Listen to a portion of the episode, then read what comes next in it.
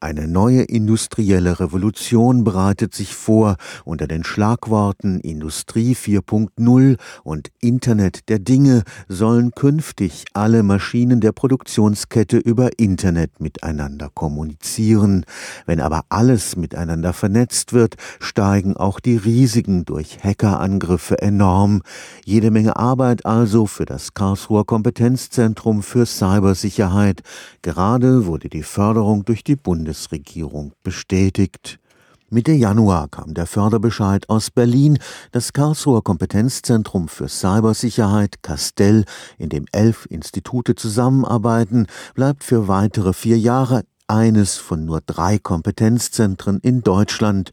Die Aufgabe ist gewaltig. Der Initiator von Castell, Professor Jörn Müller-Quade, erwartet gerade im Bereich der Industriespionage ganz neue Bedrohungen. Bei Industrie 4.0 sind immer mehr Produktionsprozesse in Software abgebildet, also geistiges Eigentum in Software abgebildet. Und solche Software ist unser Know-how und das müssen wir schützen. Wenn mit Industrie 4.0 alles mit allem vernetzt sein wird und das alles auch noch übers Internet läuft, ist nach Ansicht des IT-Experten Saboteuren Tür und Tor geöffnet. Wenn Sie einen Produktionsprozess nur leicht stören, was das Timing angeht, kann es sein, dass die Produktivität der Firma und damit damit sozusagen das, was sich für die Firma lohnt und was sich nicht lohnt, tatsächlich sich sehr, sehr stark ändert und man vielleicht auf diese Weise Konkurrenten loswerden kann, ohne dass die überhaupt verstehen, woran es wirklich gelegen hat. Es hat halt einfach nicht so gut funktioniert mehr. Professor Jörg Müller-Quade beklagt, dass die Industrie immer noch nicht das Ausmaß der Bedrohung wirklich verstanden hat. Eine große Herausforderung ist die Komplexität der Systeme. Komplexität ist der Feind der Sicherheit. Wir haben komplexe Systeme einfach nicht im Griff. Da passieren immer mal wieder Fehler und Fehler sind Einfallstore für Angreifer. Wie man Komplexität